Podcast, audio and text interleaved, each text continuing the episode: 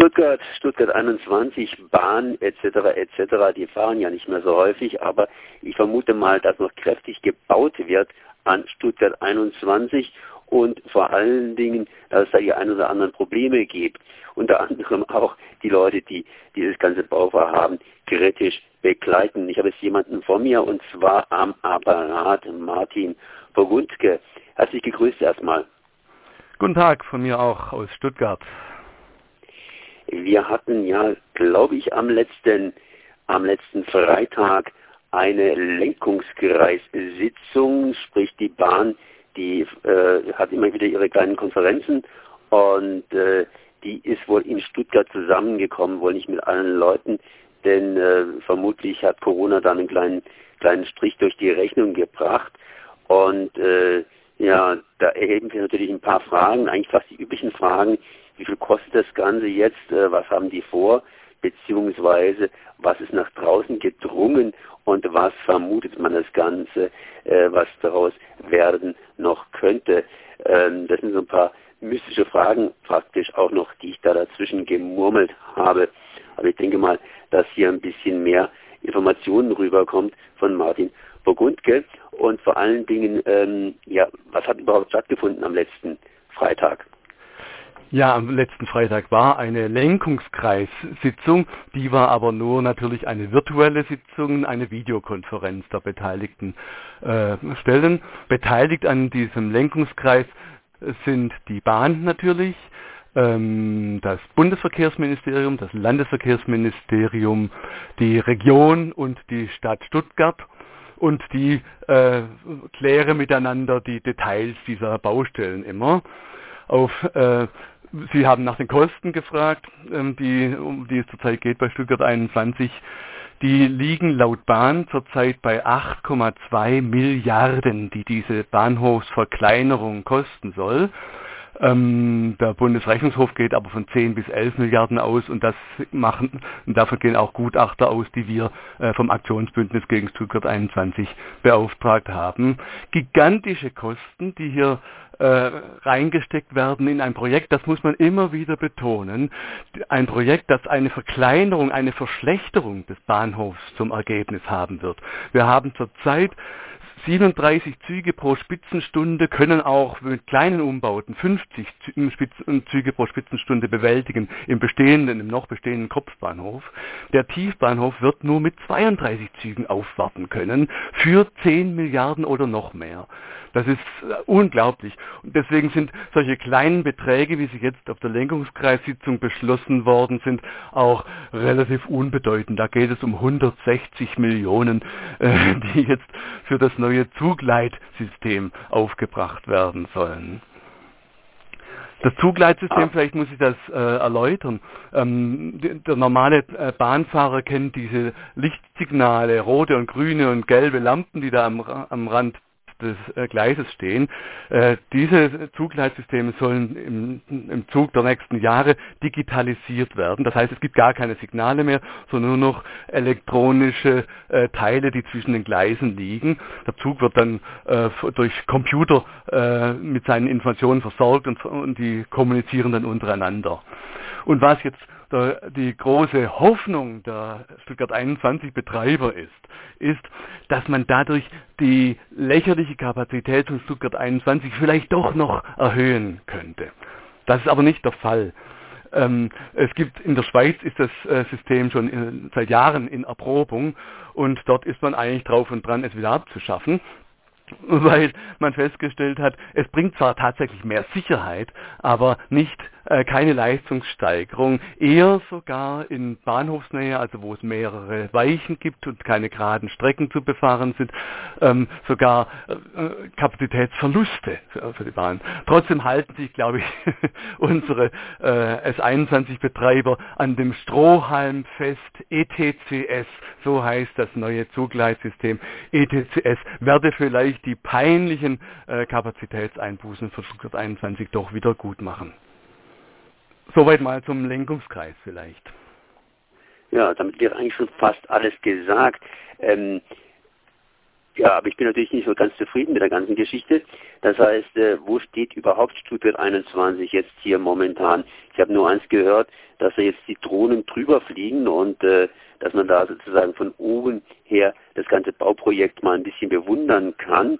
Äh, ihr bewundert es mehr oder weniger von unten. Das heißt, ihr macht so weiterhin eure Montagsdemos beziehungsweise Kundgebung. Oder was läuft jetzt bei euch ab? Wir haben ja hier hier äh, Corona-Krise und die dürfte sich auch auf den Bau auswirken. Sprich, äh, was machen die Bauarbeiter in der Zeit? Haben die alle Mundschutz und, und, und? Mhm. Ah, zu den Montagsdemos erst noch. Wir haben schon bevor das öffentliche Versammlungsrecht verändert wurde und öffentliche Kundgebungen verboten wurden, äh, beschlossen, dass wir, um die Infektionszahlen zu reduzieren, unsere Montagsdemos ins Internet verlegen. Das heißt, montagsabends um 18 Uhr kann man auf YouTube eine Live-Montagsdemo sehen mit immer neuen Beiträgen, die vorher aufgezeichnet werden und die dann im Internet mit, äh, äh mit Countdown um 18 Uhr gespielt gespielt werden und ab dann als äh, Stream immer wieder äh, runtergeladen werden können. Unsere Montagsdemo ist also zurzeit rein digital. Wir versuchen äh, in diesen Corona-Zeiten von unserer Seite aus äh, zum Infektionsschutz beizutragen. Das ist auf den Baustellen viel, viel weniger der Fall. Das heißt, die Firmen POR, Zyblin, Strabag, österreichische Firmen, haben in Österreich schon vor Wochen den Baubetrieb auf praktisch allen Baustellen eingestellt. In Stuttgart 21 wird weitergebaut. Stuttgart 21 ist ja aber nicht systemrelevant. Im Gegenteil, es steht ja einen gefährlichen Rückbau der Eisenbahn dar. Wir fordern deshalb seit Wochen äh, ein Ende der S21-Bauarbeiten und mussten uns deswegen äh, von der Bahn und von der Stadt und den Behörden noch am 14. April schlimme Vorwürfe anhören. Wir würden da Panikmache betreiben, äh, es, man würde regelmäßig kontrollieren, es gäbe keine Regelverletzungen. Am 14. April hat das die Stadt verlautbart gegenüber der Presse, obwohl sie wussten, was wir damals noch nicht wussten, aber jetzt wissen, dass bereits fünf Tage vorher einer der Stuttgart 21 Bauarbeiter auf einer Baustelle zusammengebrochen ist wegen Corona. Inzwischen sind es 25 Infizierte, die in, mehrere davon liegen im Krankenhaus. Es wird trotzdem weitergebaut. Aus den Baustellen gibt es keine Abstandsmöglichkeiten. die Leute haben erst in erst vor wenigen Tagen äh, überhaupt Mundschutz zur Verfügung gestellt bekommen. Äh, in den tu Tunnelbaustellen gibt es keine WCs, das heißt, die haben da auch während der Baustelle, da wo sie essen, äh, schlimme hygienische äh, Bedingungen. Und diese Leute wohnen in, das möchte ich gar nicht gebrauchen, den Ausdruck wohnen. Sie hausen in Containern. 240 türkische Arbeiter hausen in Containern in verschiedenen, in Stuttgart. Die können großenteils kein Deutsch, sind nicht informiert darüber, was mit Corona jetzt eigentlich los ist, was mit ihren Kollegen passiert, die da ins Krankenhaus gekommen sind. Die leben da in unwürdigen Hygienebedingungen, ähm, äh, zum Teil in Mehrbettzimmern mit Dixie-Klo vorm Haus. Und ähm, was die arbeiten, das muss man sich mal vorstellen. Die arbeiten sieben Tage, Tage die Woche, zwölf Stunden am Tag und das für lächerliche sieben Euro pro Stunde. Das kriegen sie überwiesen auf ein Konto in der Türkei, auf das sie hier gar keinen äh, Zugriff haben. Das heißt, die sind restlos abhängig von ihren Arbeitgebern. Die dürfen das nicht sagen öffentlich, das haben wir durch äh, Informanten nur mitbekommen. Und die müssen gegenteilige Erklärungen abgeben, ähm, damit sie keinen Ärger mit ihren Arbeitgebern bekommen. Und da gibt es richtige äh, Drohungen auch. Wir vermuten allerdings, dass die Arbeitsverträge mit diesen Arbeitern so geschickt gestrickt sind, äh, dass man juristisch ihnen wahrscheinlich gar nicht äh, an den Kragen gehen kann. Wir als Aktionsbündnis gegen Stuttgart 21 jedenfalls wollen wenigstens moralisch-politisch das anklagen und gehen damit auch äh, an die Öffentlichkeit und klagen die nicht nur die Bau Bauer, Baufirmen an, sondern da stecken auch unsere Behörden dahinter. Da gibt es, äh, stellt man immer wieder diese schützende Hand fest, dass unsere Behörden, Stadt, Gesundheitsamt und so weiter ähm, die Hand über Stuttgart 21 halten. Jetzt jedenfalls wird langsam äh, immer deutlicher, wer die Kosten für Stuttgart 21 trägt und wer an diesen 10 Milliarden verdienen wird. Kann man dazu ein bisschen was mehr sagen, wer daran verdient? Das sind die Bauunternehmen und die, vor allem, das sind ja Aktiengesellschaften, das sind diejenigen, die an diesen Bauunternehmen Gewinnbeteiligungen haben. Die Arbeiter selber, für die ist das natürlich verglichen mit einem Lohn in der Türkei immer noch attraktiv. Aber ähm, das ist weit unter dem Mindestlohn bei uns. Ich habe es jetzt nicht im Kopf, 12 oder 14 Euro müsste der Mindestlohn sein.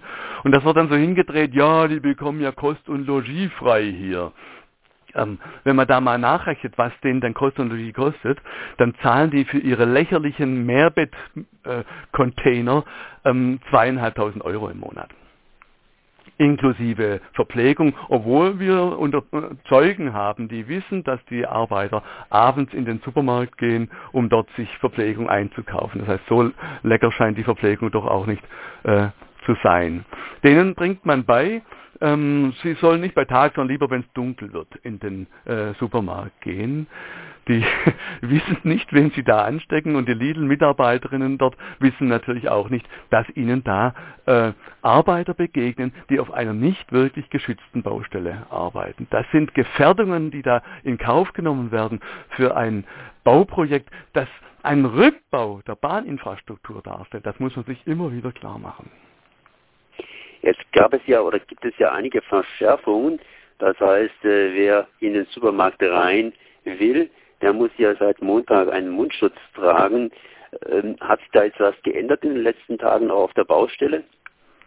Inzwischen haben die Bauarbeiter auch Mundschutze äh, bekommen. Noch vor wenigen Tagen hat man denen gesagt, äh, die haben mit ansehen müssen, dass andere Bauarbeiter Mundschutz hatten. Dann haben sie gefragt, wieso haben andere denn Mundschutz und wir nicht? Ja, die anderen, äh, die kriegen das von der direkten Baufirma. Wir sind nur ein Subunternehmen, bei uns gibt's das nicht. Inzwischen aber haben die wohl auch Mundschutz äh, bekommen und gehen auch mit diesen Mundschützen dann äh, einkaufen hier in den umge umliegenden Läden. Wenn sie nicht äh, in Quarantäne sind, also es sind ja ähm, meines Wissens zurzeit immer noch 92 Leute in Quarantäne von den Bauarbeitern. 240 Arbeiter sind hier, von denen 92 in Quarantäne sind. Ja, das klingt alles insgesamt gesehen nicht so toll. Äh, hat da die Gewerkschaft irgendwas mit mitzureden noch? Ich meine, äh, du hast gerade eben gesagt, Subunternehmer, die hier eben ihre Arbeitskräfte anbieten und die praktisch dann als Arbeitskräfte Arbeitskräfte zweiter Klasse sind? Also wir wissen, dass äh, ein Teil der Gewerkschaften da aktiv ist und Recherchen zur Zeit macht und damit dann auch noch an die Öffentlichkeit äh, gehen möchte. Welche Gewerkschaften da sich jetzt beteiligen, kann ich nicht sagen, das weiß ich nicht. Aber er soll in den nächsten Tagen, ob schon am 1. Mai oder gerade nicht am 1. Mai, sondern in einer Extra-Aktion, das ist meines Wissens gerade noch offen. Aber die Gewerkschaften, ein Teil jedenfalls davon, haben durchaus ein Auge auf die Sache.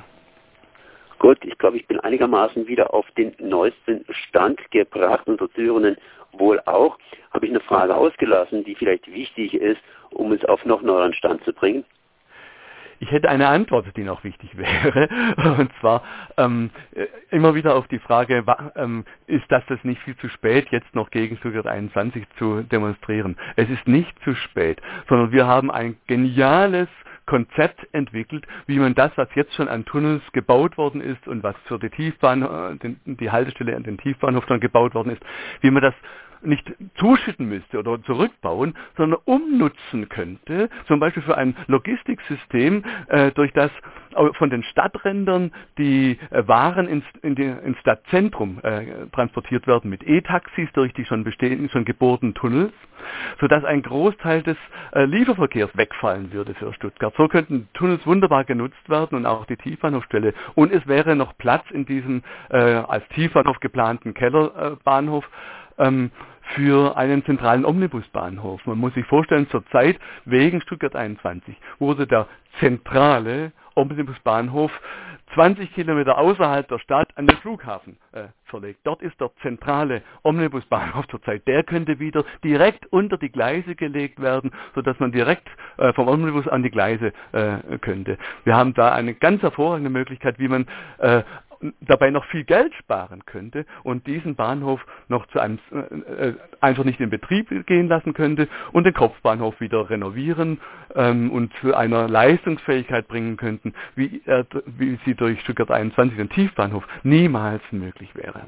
Also, die, es lohnt sich weiterhin dagegen äh, zu arbeiten, weil wir eine Möglichkeit haben, eine sinnvolle, zukunftsweisende Umbauarbeit zu machen, den sogenannten Umstieg 21. Das ist auch als Internetseite äh, sichtbar. Da, das ist noch eine veraltete Version. Wir, haben, wir passen unsere Planungen ständig an die neuen Bauzustände an. Und im Internet ist noch nicht ganz der neueste Zustand da, aber Ideen, in welche Richtung es gehen könnte, kann man dort schon äh, sehen unter www.umstieg-21.de. Dann danke ich mal Martin Burgundke für diese Informationen. Merci. Ich danke für diese Gelegenheit, Ihnen das zu erzählen. Dankeschön, auf Wiederhören.